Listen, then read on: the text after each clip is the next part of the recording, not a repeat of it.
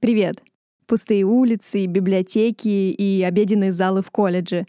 Да, примерно так выглядит декабрь в Оксфорде. Хотя экзамены еще не начались, семестр уже действительно подошел к концу. Декабрь — это месяц долгих каникул, которые совсем не каникулы, а скорее месяц подготовки к экзаменам. Декабрь — это также месяц рождественских песен и самого Рождества, когда жизнь замирает не только здесь, в Оксфорде, но и по всей стране. О жизни в Великобритании после двух с половиной месяцев, про рождественские праздники и про конец семестра в Оксфорде и будет сегодняшний выпуск. Меня зовут Лиза, а это третий сезон подкаста «А меня возьмут». Подкаст «А меня возьмут» посвящен историям ребят из разных городов России, которые ездили на учебу, стажировку или волонтерство в разные точки нашей планеты бесплатно – этот сезон посвящен заметкам из Оксфорда, моей истории поступления, учебы и жизни в одном из лучших университетов мира. Возможности рядом с нами, нужно просто хорошо их поискать, даже если вы не из столицы, а из какого-то небольшого городка. Оставайтесь с нами, вдохновляйтесь историями, и, может быть, в следующий раз возьмут именно вас –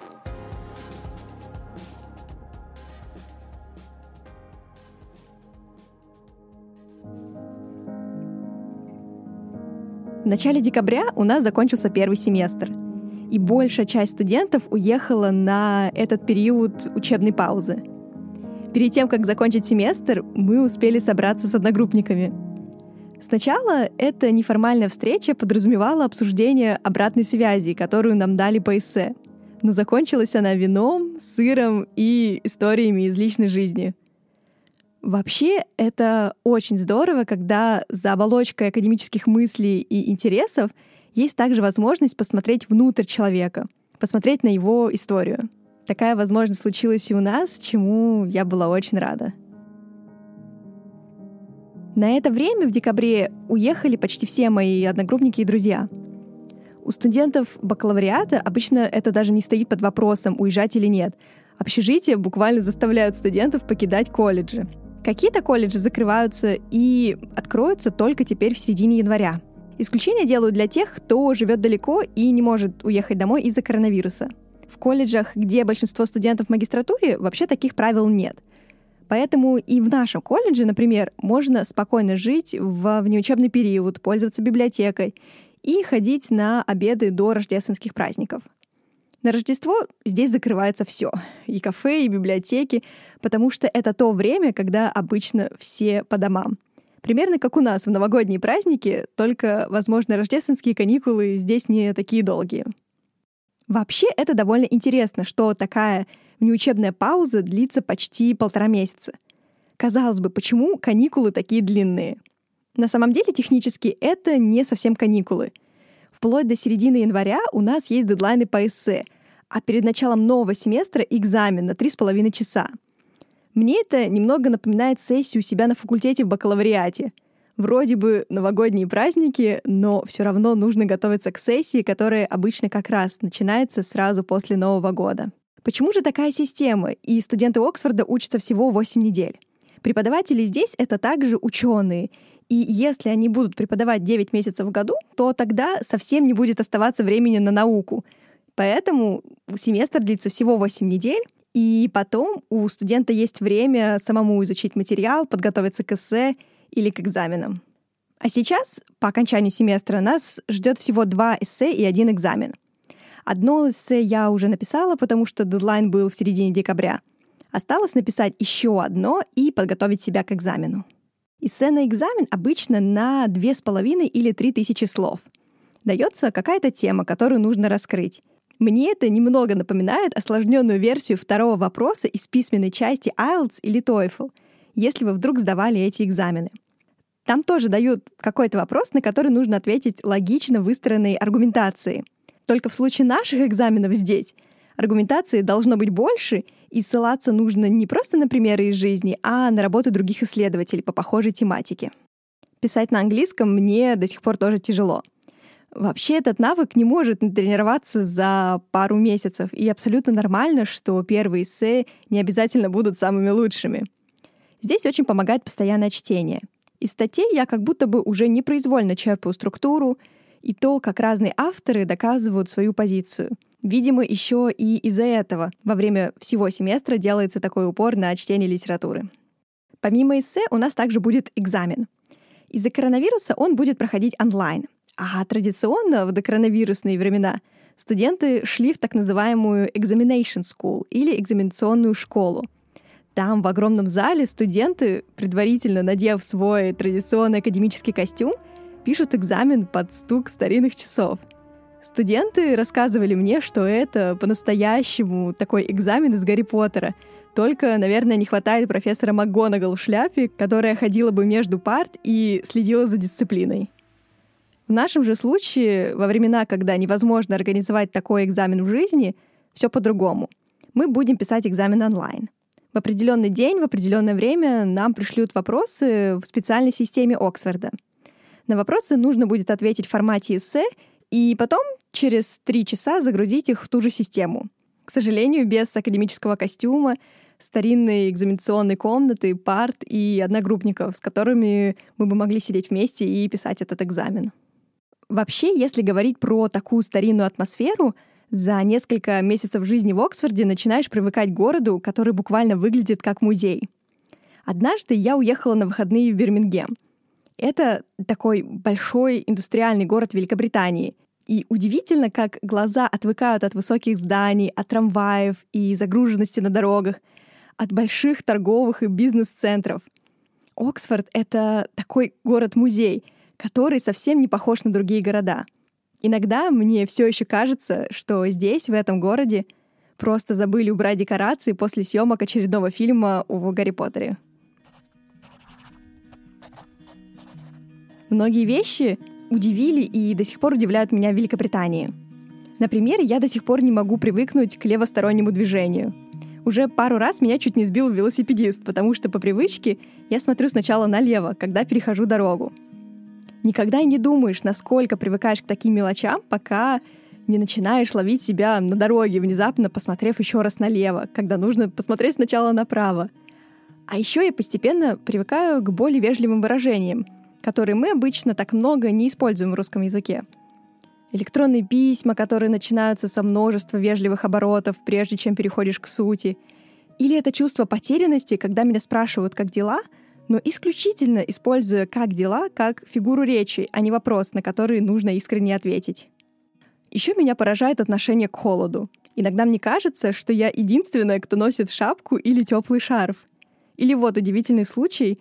На один из официальных ужинов я пришла со сменной обувью, чтобы теплые ботинки переобуть на свои туфли. И как же странно это выглядело здесь для ребят со стороны, что я переобулась, и зачем нужно было их брать с собой, даже если на улице холодно. В домах такой штуки, как центральное отопление, тоже обычно нет. То есть батареи не греют так, как это происходит в наших домах. Часто меня спрашивают, действительно ли мы привыкли к холоду, и наверняка у нас люди в минус 20 ходят в осеннем пальто. На что я спешила рассказать про центральное отопление, про то, что мы скорее привыкли к теплым домам зимой, когда здесь это обычная вещь надевать несколько свитеров, э, только чтобы не замерзнуть дома. Такие маленькие открытия, они не осложняют жизнь. Наоборот, очень интересно понимать, что повседневный быт иногда состоит из микромоментов, культурных практик и опытов, на которые мы обычно не обращаем внимания каждый день. Официальные ужины в Оксфорде — это еще одна особенность университетской жизни. В каждом колледже с разной частотой происходят так называемые formal dinners, ну или формальные или официальные ужины. На них нужно заранее регистрироваться, надевать э, традиционный академический костюм, про который я рассказывала как-то ранее, или какой-то вечерний наряд. Вообще, от этой атмосферы официальных ужинов я часто возвращаюсь к одной поговорке Оксфорда — You can't be overdressed in Oxford. Или, в принципе, нельзя одеться слишком нарядно в Оксфорде. Буквально каждый вечер можно встретить кого-то в вечернем платье, в смокинге, или кого-то, кто идет в традиционном сапфаске и академической шапочкой на голове. Официальные ужины — часть культуры каждого колледжа. Ужины состоят из трех или четырех приемов пищи, Перед ужином все ребята должны сначала встать у своих мест в столовой и ждать, пока не зайдет президент или так называемый профессорский стол. Потом читается молитва на латыни, и только тогда все могут сесть. Затем сам ужин, закуска, главное блюдо, десерт. Все ужины заканчиваются чаем или кофе в холле колледжа, где есть еще раз возможность пообщаться с пришедшими гостями. Легче всего попасть на такие ужины в своем колледже — можно просто забронировать через электронную систему.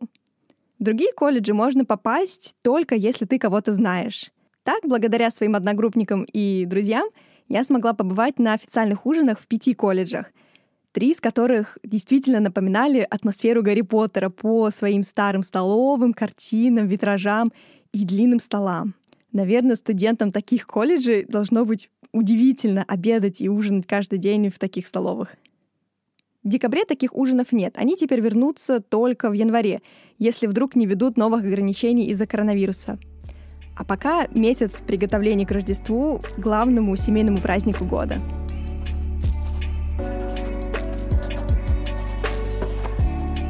Атмосфера Рождества чувствуется здесь еще с самого начала декабря. После Хэллоуина декорации обычно сразу меняют на елки, шары, рождественские песни — Ребята удивляются, когда я им рассказываю про наши традиции, про то, что мы обычно отмечаем Новый год в кругу семьи, и что Рождество довольно религиозный праздник и не пользуется такой популярностью, как, допустим, тот же самый Новый год. Тут же Рождество не всегда носит сугубо религиозный подтекст, его отмечают все.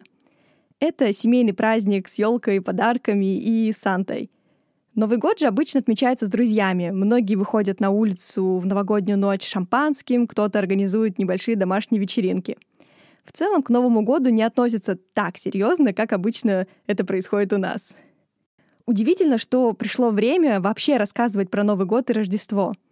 Мне до сих пор кажется, что иногда я застряла где-то в начале 2020-го, а мы уже будем отмечать уходящий 2021. С миром после коронавируса как будто бы поменялось это ощущение времени. Я все еще помню, как было до, но все еще не могу осознать, что мы живем уже как два года в мире после. Мой 2021 был разный. Это год второго сезона подкаста, когда я с новыми силами и накопленным опытом записывала истории ребят из Германии, Исландии, Дании, Австрии — это год, когда я решилась на подачу в Оксфорд, когда судорожно собирала рекомендательные, дописывала мотивационные и отправляла их в январские дедлайны. Это год поиска своего академического пути, интереса, области, в которой мне было бы интересно развиваться. Это год, когда я вкладывала много сил и души в свой блог, придумывая темы постов, редактируя тексты и выпуски подкаста — 2021 ощущался как какой-то реванш на 2020.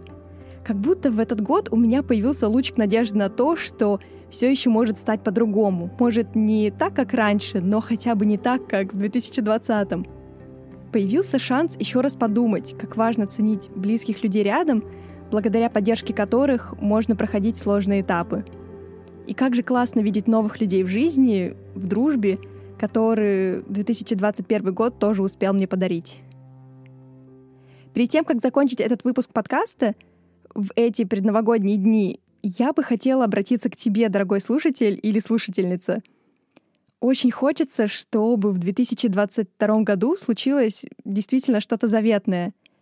Если это магистратура, на которую сейчас приходится собирать миллион документов, то пусть осенью 2022 ты станешь частью новой международной академической команды.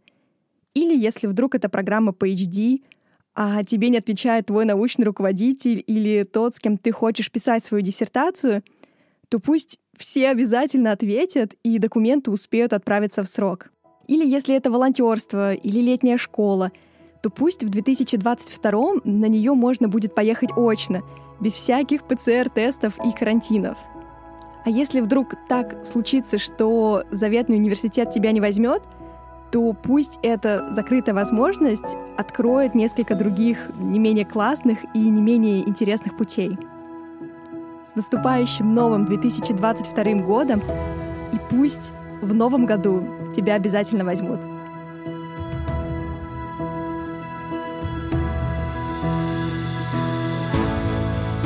Вами был подкаст «А меня возьмут». Спасибо, что были с нами в этом выпуске. Подписывайтесь на подкаст, оставляйте обратную связь, она правда очень важна. И делитесь своими историями. Всех обнимаю, жду в следующих выпусках. Пока-пока.